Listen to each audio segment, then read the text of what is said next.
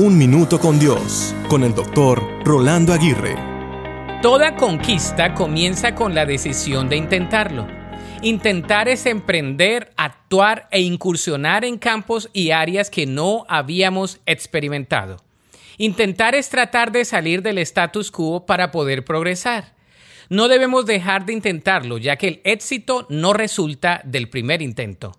Como bien dijo un amigo mío, prefiero intentarlo que quedarme con la duda de qué hubiera pasado. La vida está llena de intentos a los que le llamamos oportunidades.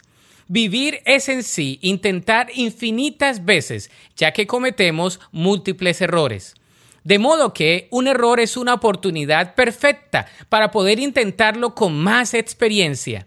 Lo que sí es seguro es que si no lo intentas, tienes un 100% de posibilidades de no lograr nada de lo que te propones.